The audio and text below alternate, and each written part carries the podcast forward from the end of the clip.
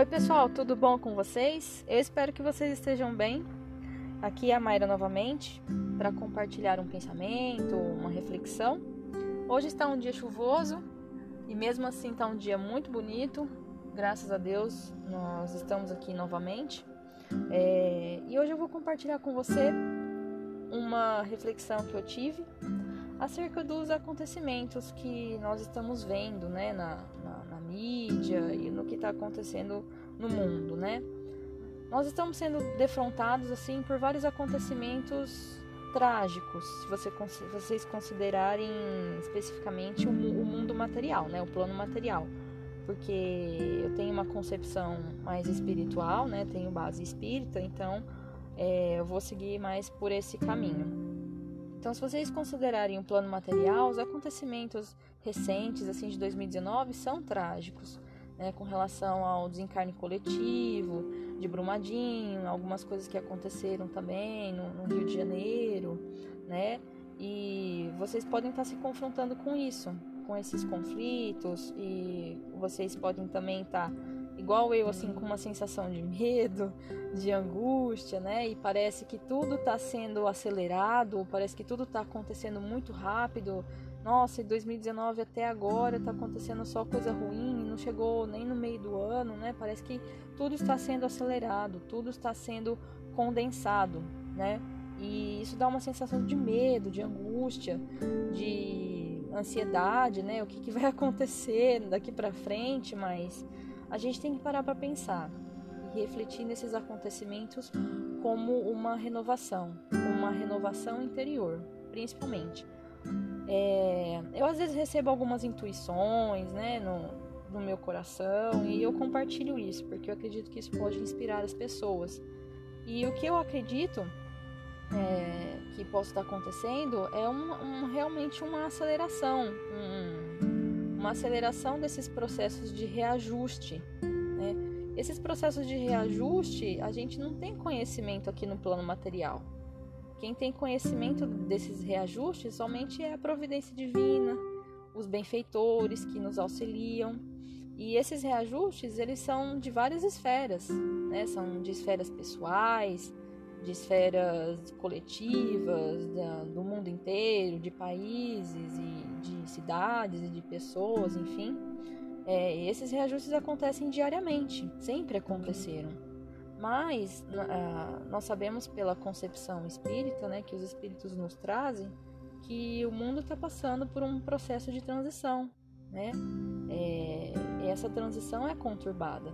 Nós estamos passando de um mundo de provas e expiações, que tem muitas coisas ruins acontecendo, para um mundo de regeneração. Né? Um mundo de regeneração seria um mundo em que nós continuaríamos sofrendo, mas pelo menos com uma consciência melhor do que nós estamos passando.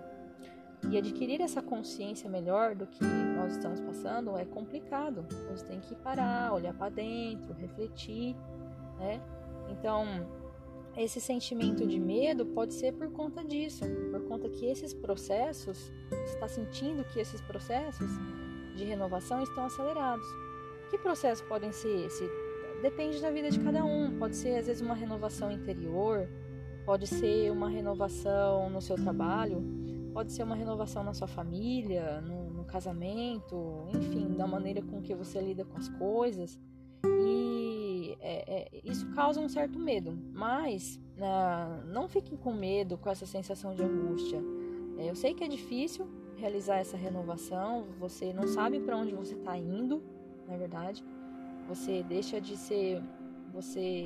É, é como se você deixasse as suas concepções, algumas coisas que, que estão é, pesadas em você para trás para você buscar alguma coisa nova, alguma coisa que você sente que precisa melhorar.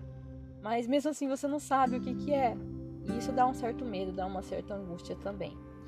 E é, como eu disse, essa renovação pode ser tanto pessoal como coletiva, né? E esses processos estão sendo acelerados.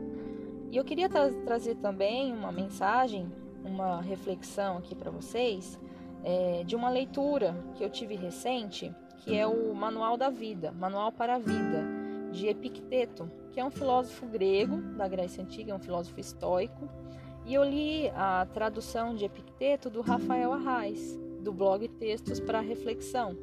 Também é um blog muito bom. E na edição dele, que é muito boa por sinal, ele traz esses discursos de Epicteto, né, resumidos em um manual, que é o Manual para a Vida. E um desses discursos, o de número 21, que foi resumido no manual, ele traz exatamente essa consciência que nós temos que ter, a consciência de renovação, mas de uma forma diferente. Ele traz da consciência da morte. Nós, recentemente, estamos sendo. É, de, é, assim, nós estamos olhando para a morte muito frequente nesses acontecimentos. Então, eu queria trazer isso para vocês, essa reflexão da consciência da morte. Eu vou ler esse trechinho do Manual para a Vida, que é muito curtinho, vocês vão gostar. Da consciência da morte. Mantenha frente aos seus olhos, dia a dia, a morte e o exílio de todas as coisas que nos parecem terríveis, mas sobretudo da morte, que é a maior delas.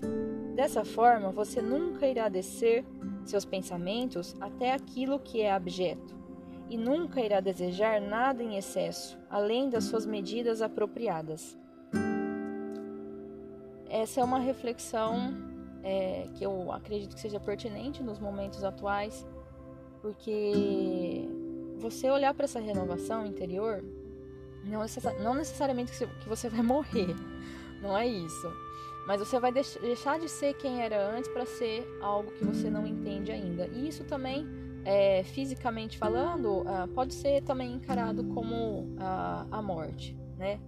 E isso às vezes é terrível, você olhar para a morte todos os dias, né? Você falar assim, fala, gente, eu posso estar tá aqui agora e não estar tá aqui no final do dia, né?